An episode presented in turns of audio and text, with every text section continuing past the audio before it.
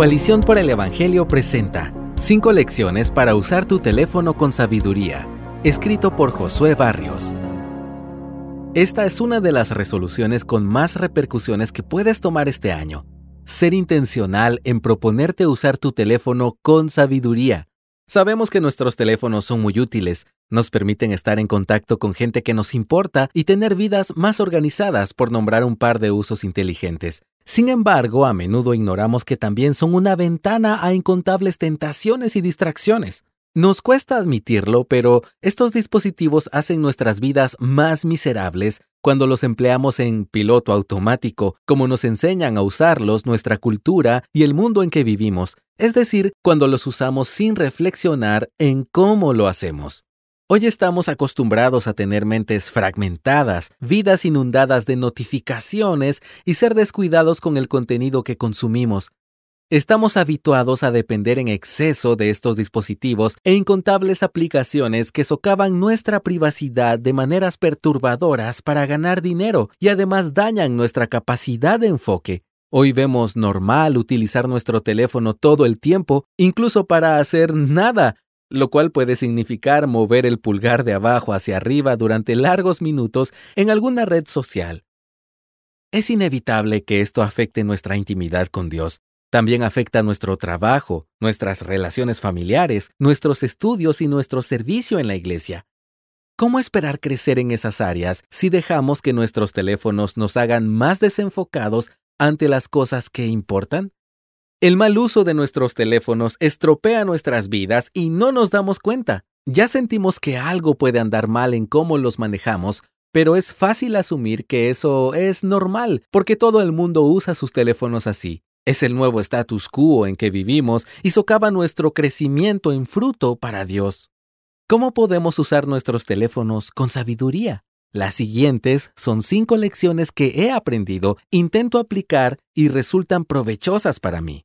La lección número uno es prioriza tu intimidad con tu Padre. Muchos creyentes pasamos el día sumergidos en un ambiente de distracciones y tentaciones en nuestros teléfonos que nos desvían de profundizar en nuestra relación con Dios. Por lo general, no estamos familiarizados con el privilegio de estar a solas con nuestro Padre para ser moldeados por Él al recibir su palabra y responder en oración. Olvidamos que no solo de contenido y notificaciones vivirá el hombre. Al mismo tiempo, aunque puede ser útil leer la Biblia en tu teléfono, leerla allí no es la mejor idea. Nos exponemos a distracciones y nuestro teléfono nos forma para ver la Biblia como si fuese una app más al presentarla de esa forma. Nada reemplaza leer la Biblia física y estar a solas con Dios y sin distracciones para profundizar en nuestra relación con Él. Necesitamos priorizar nuestros tiempos en la presencia de Dios. Una manera de hacerlo es siguiendo esta regla simple que busco aplicar. Ten tu principal tiempo de lectura y oración antes de revisar tu teléfono en las mañanas. Pero puede que te resulte mejor tener ese tiempo devocional en otro horario. El punto es, pasa más tiempo a solas con Dios que con tu teléfono y verás una diferencia en tu vida. Cumple con tu tarea de buscar tu mayor gozo en el Señor y luego deja que ese gozo te lleve a abundar en fruto para su gloria en cada cosa que hagas. La lección 2 es elimina las notificaciones innecesarias. Las notificaciones tienen un potencial increíble para generar adicción al introducirnos en una dinámica psicológica de recompensas intermitentes y variables. No sabes con certeza qué encontrarás, pero sabes que es posible que veas algo útil, que te guste o atrape más tu atención. Así que acudimos constantemente a las notificaciones para ver cómo seremos recompensados por ellas. Esto se convierte fácilmente en un hábito de apuestas hipnotizante, como explica un experto. Cuando sacamos nuestro teléfono del bolsillo, estamos jugando en una máquina tragamonedas para ver qué notificaciones recibimos. Cuando tocamos el número de notificaciones rojas, estamos jugando a una máquina tragamonedas para ver qué hay debajo. Al mismo tiempo, cada notificación que recibes está diseñada para transmitirte este mensaje. Mírame a mí. Esto es importante. tienen una capacidad sutil y poderosa para torcer nuestra visión de la realidad al presentarnos todos los mensajes, anuncios y recordatorios que recibimos como si fuesen igual de relevantes. De este modo son capaces de desviarnos de las cosas verdaderamente importantes que tenemos por hacer en nuestro día a día y a las que Dios nos llama. Más que una herramienta, nuestro teléfono se convierte en un amo para nosotros, a menudo implacable, diciéndonos a qué tenemos que atender y por qué. Tú puedes disminuir su poder e influencia. Desactiva las notificaciones innecesarias. No conozco a alguien que se haya muerto por hacerlo. No todos los mensajes y avisos que recibimos requieren una respuesta inmediata o son importantes. Nuestro Señor Dios es diferente al teléfono tirano. Él no nos bombardea con notificaciones que nos llenan de ansiedad y distraen, sino que más bien nos ofrece descanso y sabiduría para vivir enfocados en lo eterno. He aprendido que cuanto más confío en Él y su cuidado soberano, menos veo la necesidad de buscar estar al tanto de muchas cosas y exponerme a notificaciones. La lección número 3 es ponle freno al desplazamiento infinito. Limita y agenda el tiempo que pasas en aplicaciones con desplazamiento infinito o bórralas de tu teléfono si no las necesitas. Me refiero a apps en donde puedes pasar el día moviendo un pulgar de abajo hacia arriba para consumir más contenido.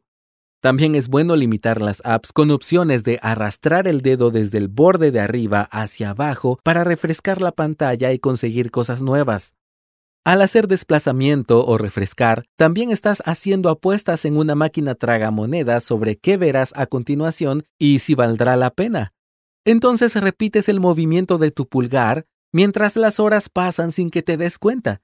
Esto ocurre por diseño y es una de las características más atrapantes de las redes sociales. No es de extrañar que el inventor del desplazamiento infinito compare las redes sociales con la cocaína y se arrepienta de su invento.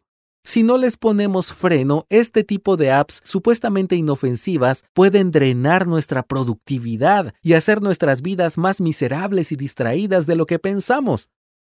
Dios no quiere esto para nosotros, pues somos redimidos para hacer buenas obras, las cuales Dios preparó de antemano para que anduviéramos en ellas, como enseña Pablo en Efesios 2.10. La lección número 4 es, ten cuidado con lo que consumes. Escucha lo que dice Filipenses 4:8. Todo lo que es verdadero, todo lo digno, todo lo justo, todo lo puro, todo lo amable, todo lo honorable, si hay alguna virtud o algo que merece elogio, en esto mediten.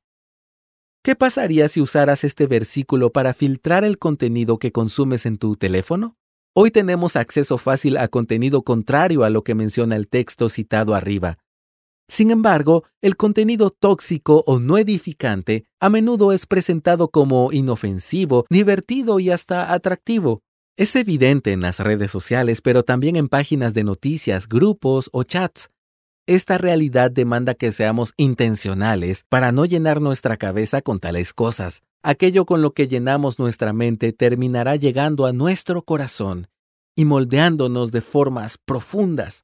Lo que dirige nuestros pensamientos alimenta nuestros deseos y termina dirigiendo nuestras vidas, por más inocente que parezca.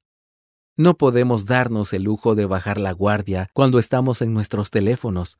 No se trata de ser legalistas, sino de ser obedientes al Dios que nos ama y conoce qué es lo mejor para nosotros. Si una app de redes sociales, una página que sigues, un canal en YouTube, un podcast que escuchas o un sitio de noticias que lees, por dar algunos ejemplos, te hace pecar, arráncalo y tíralo, porque te es mejor que te pierdas estas cosas y no que toda tu vida se pierda. Lee Mateo 5:29. La lección número 5 es, sé lento para publicar y enviar. Por último, necesitamos ser lentos al publicar contenido y responder mensajes. Esto es opuesto a la rapidez que promueven nuestros teléfonos. No obstante, es indispensable bajar la velocidad para ser sabios en nuestra era hiperconectada. Somos llamados a ser tardos para hablar en Santiago 1.19, porque en las muchas palabras la transgresión es inevitable, pero el que refrena sus labios es prudente, como enseña Proverbios 10.19. Ni hablar de cómo en la comunicación digital los malentendidos son más fáciles al no poder percibir bien nuestro tono al expresarnos. Nunca me he arrepentido por algo que no haya publicado en redes sociales o por no haber respondido demasiado rápido a una nota que recibí en WhatsApp. No todos los mensajes que recibimos ameritan una respuesta inmediata. No todas las fotos que tomamos deberían ser publicadas. No todo pensamiento que tenemos debería convertirse en un tuit. Aún el necio cuando calla es tenido por sabio, cuando cierra los labios por prudente. Así lo dice Proverbios 17:28. Enfocados en lo eterno. Usamos nuestros teléfonos con sabiduría para la gloria de Dios cuando la gloria de Dios es más importante para nosotros que nuestros teléfonos y cualquier otra cosa en ellos. Lee 1 Corintios 10:31. Por eso estos consejos suelen ser difíciles de seguir por pecadores desenfocados como nosotros. Pero esta es la buena noticia. Jesús vino a morir por nosotros para redimirnos, darnos su Espíritu Santo y hacernos personas con dominio propio, como lo enseña Gálatas 5:23. Personas que puedan priorizar lo eterno por encima de las distracciones digitales, porque ahora tenemos vida eterna en Él. Cristo es digno de nuestra adoración y está dispuesto a ayudarnos a honrarlo con nuestras vidas en nuestra era distraída. ¿Dependemos de Él para esto? Gracias por escucharnos. Si deseas más recursos como este, visita coaliciónporelevangelio.org.